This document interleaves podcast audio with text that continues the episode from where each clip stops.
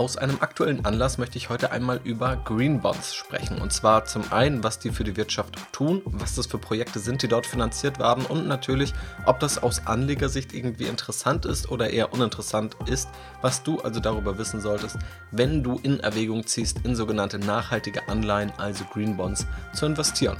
Viel Spaß!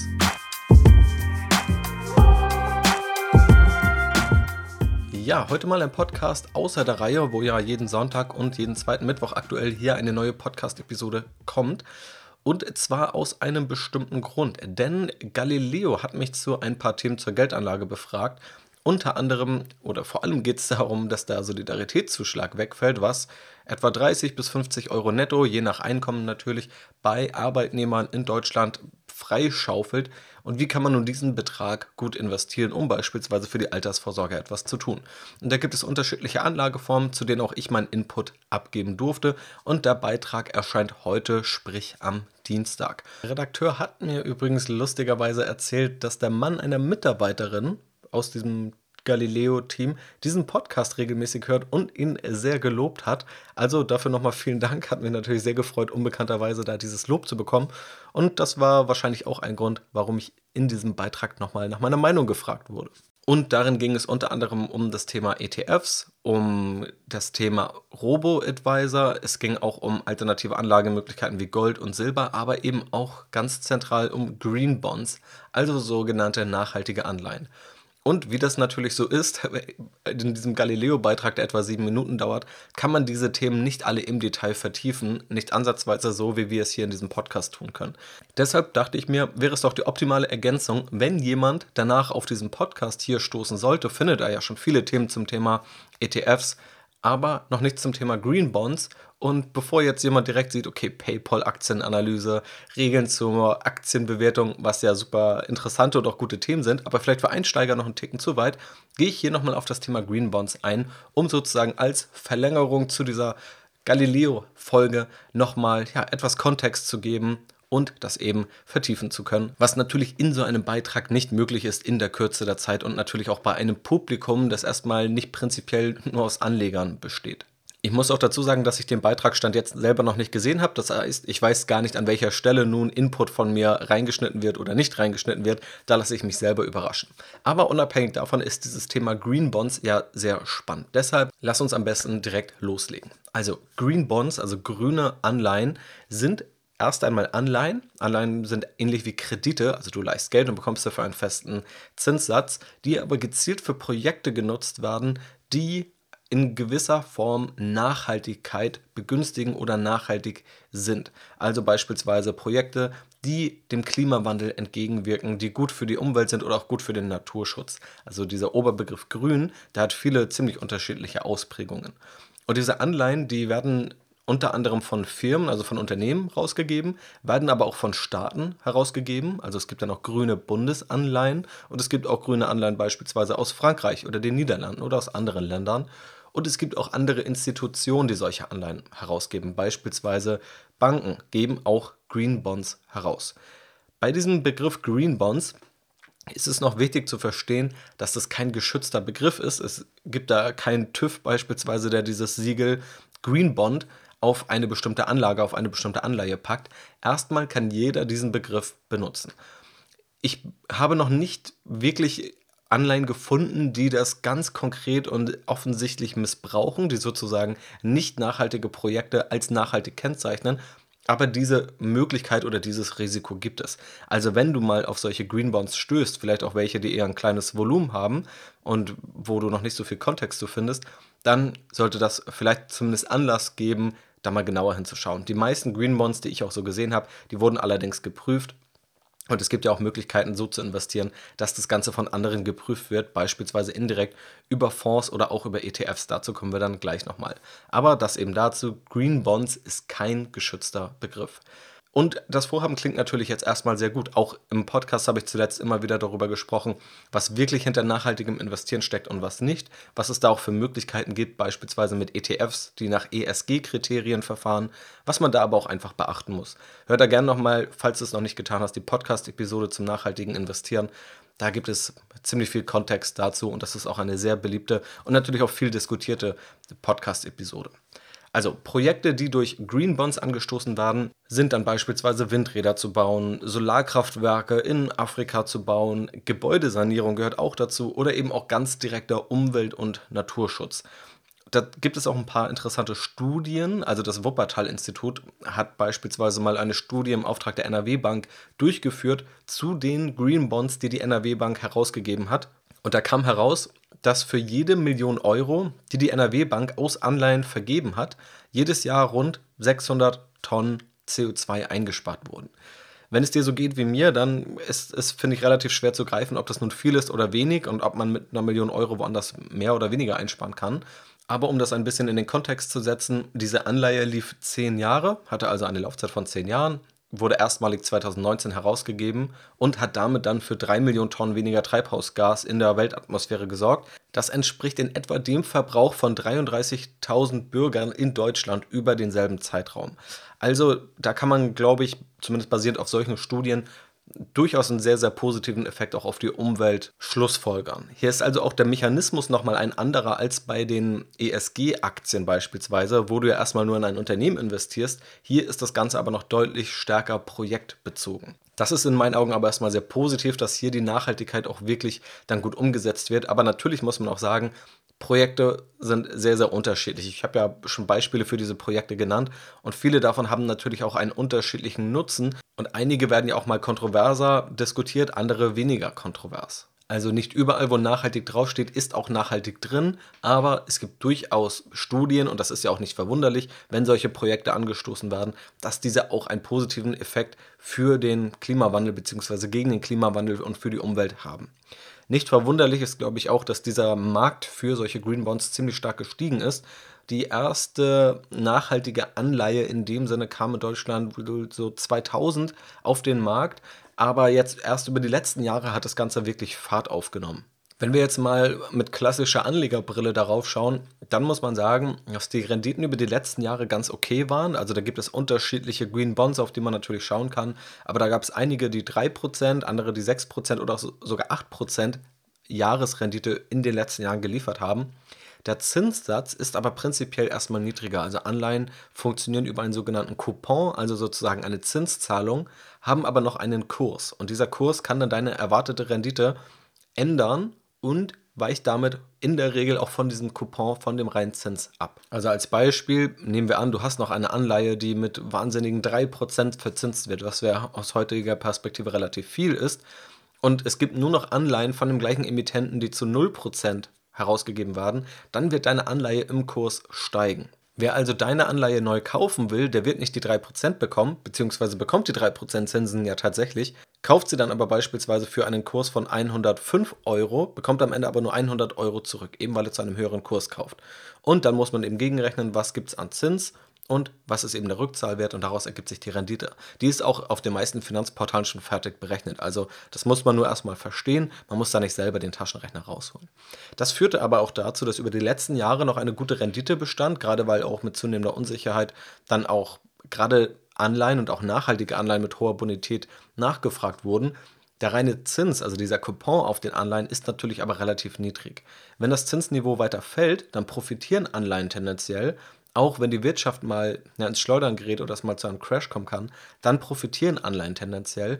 In allen anderen Fällen sind Anleihen aufgrund der niedrigen Verzinsung, die sozusagen die Basis dieser Anleihe darstellt, erstmal eher unattraktiv im heutigen Umfeld. Und daran können tatsächlich auch nachhaltige Anleihen relativ wenig ändern. Weil nur weil nachhaltige Projekte finanziert werden, heißt es ja nicht, dass automatisch die Rendite höher ist.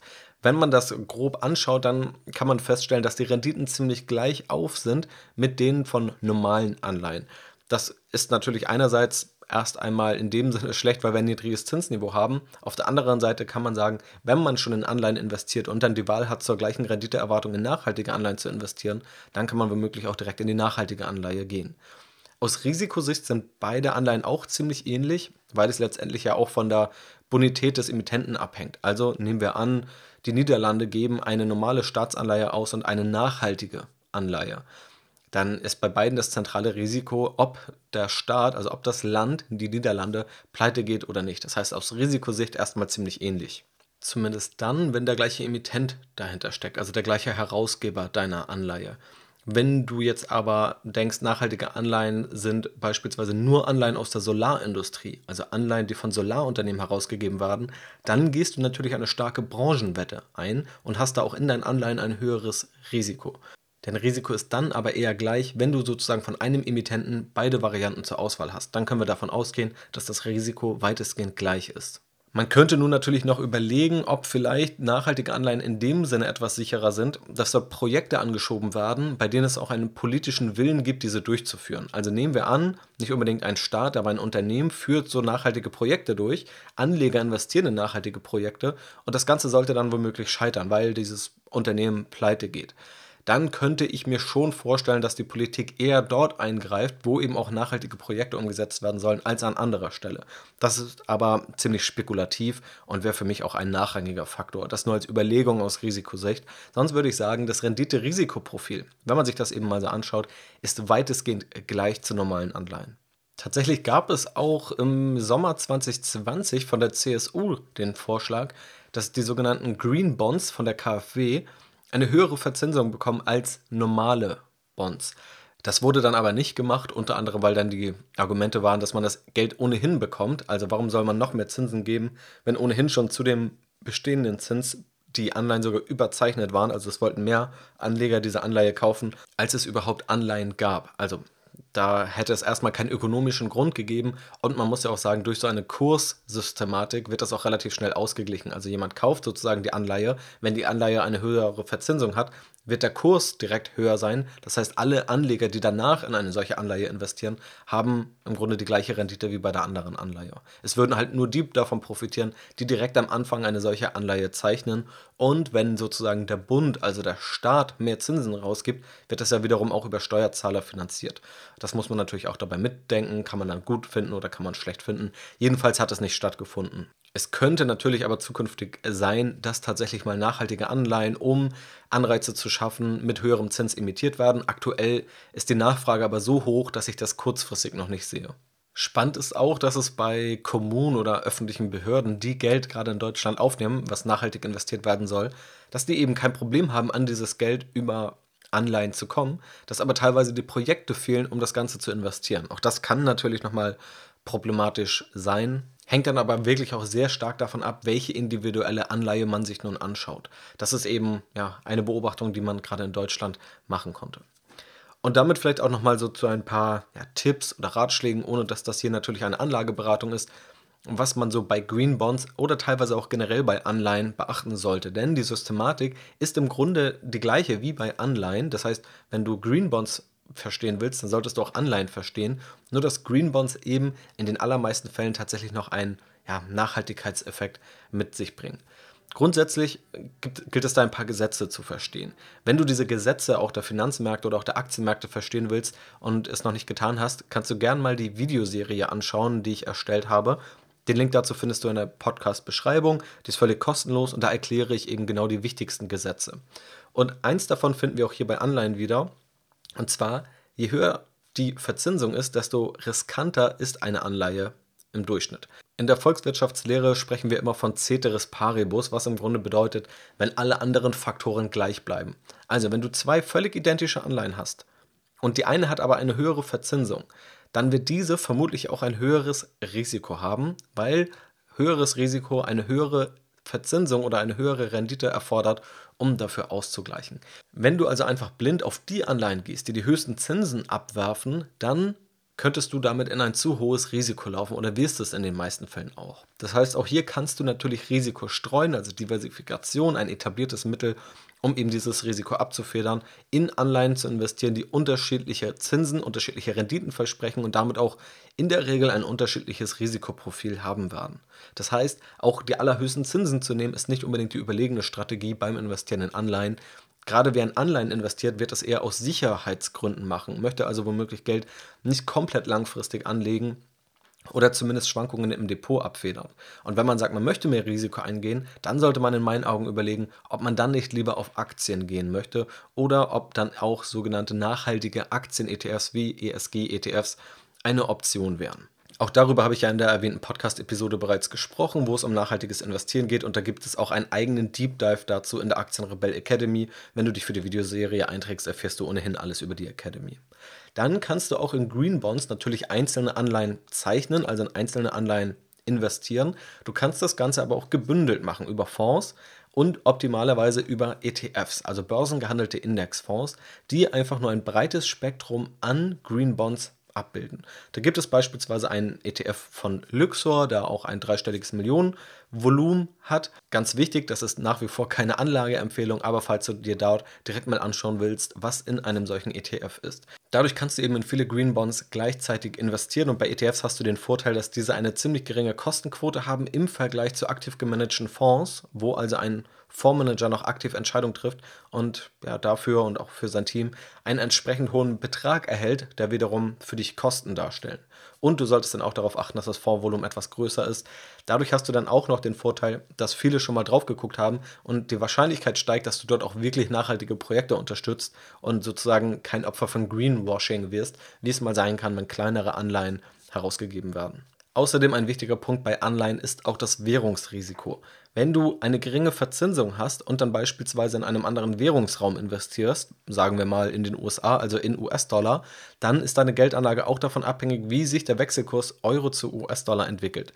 Wechselkurse sind etwas komplexer. Auch dazu findest du ausführliche Lektionen in der Academy und auch in diesem Podcast kann ich da in Zukunft nochmal drüber sprechen. Für jetzt solltest du nur wissen, diese Wechselkursschwankungen können ganz schnell diese Zinsen, die du bekommst, überschreiten.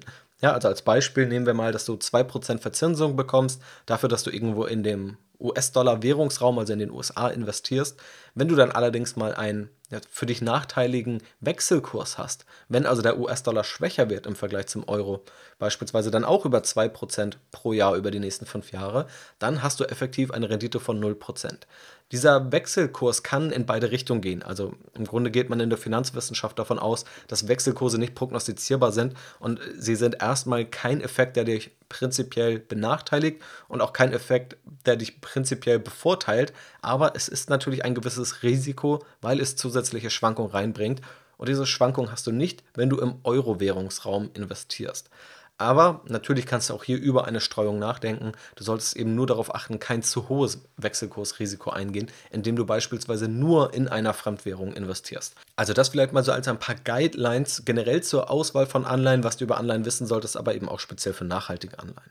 Also, soviel zu diesem Thema Green Bonds, um eben die Themen, die in dem Galileo-Beitrag angerissen wurden, nochmal zu vertiefen. Du kannst es dir ja gerne mal anschauen. Ich werde das auch auf Instagram teilen. Und ja, ich hoffe, dass ich hier noch ein besseres und tieferes Verständnis gerade von Green Bonds geben konnte. Abonniere natürlich gern den Podcast, wenn du keine der zukünftigen Episoden verpassen möchtest. Ich bedanke mich fürs Zuhören und wünsche natürlich noch eine erfolgreiche Woche und einen wunderschönen Tag. Mach's gut und bis zum nächsten Mal.